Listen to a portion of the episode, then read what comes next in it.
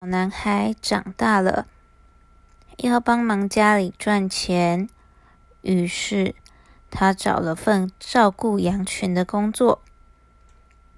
羊群主人及附近邻居都告诉他，如果在带着羊去吃草时遇到了危险，一定要大声的喊救命，大家就会一起来帮忙。小男孩点点头。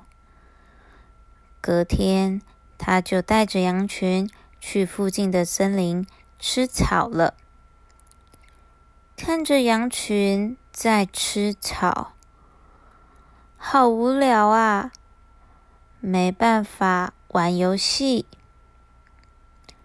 他想起大家和他说过，只要大喊“救命”。就会有人来帮忙。那如果我假装遇到危险了，大家也会过来吗？小男孩心想。这么做好像很有趣呢。他深深的吸了一口气，开始大喊：“狼来了！救命啊！狼来了！”救命啊！大家一听到小男孩的救命声，马上带着家里的武器往森林的方向跑。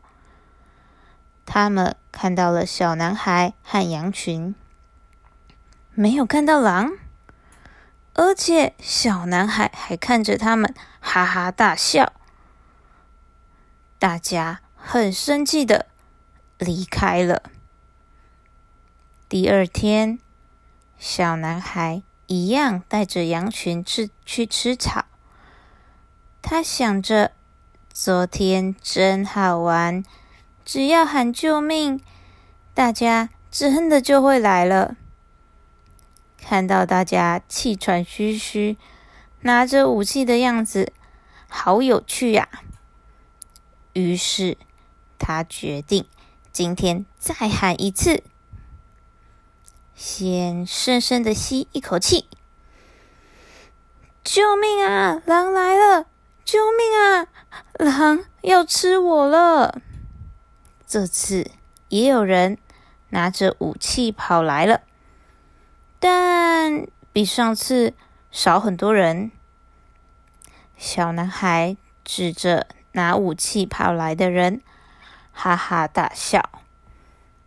那些。原本要救小男孩的人实在是太生气了，说谎的行为已经让大家造成困扰，所以他们决定不要再相信小男孩说的话了。到了第三天，小男孩一样带着羊群去吃草，但这次吃草的地方离村庄。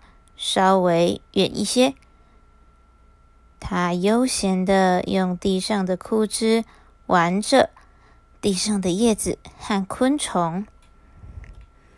没想到，突然听到狼叫声，啊呜！过没多久，狼就跑过来了。小男孩。用力的奔跑，还一边大声的喊叫：“救命啊！狼真的来了！大家快救救我！”这次没有任何人来帮助小男孩。几天过后，大家聚在一起聊天时，才发现小男孩不见了。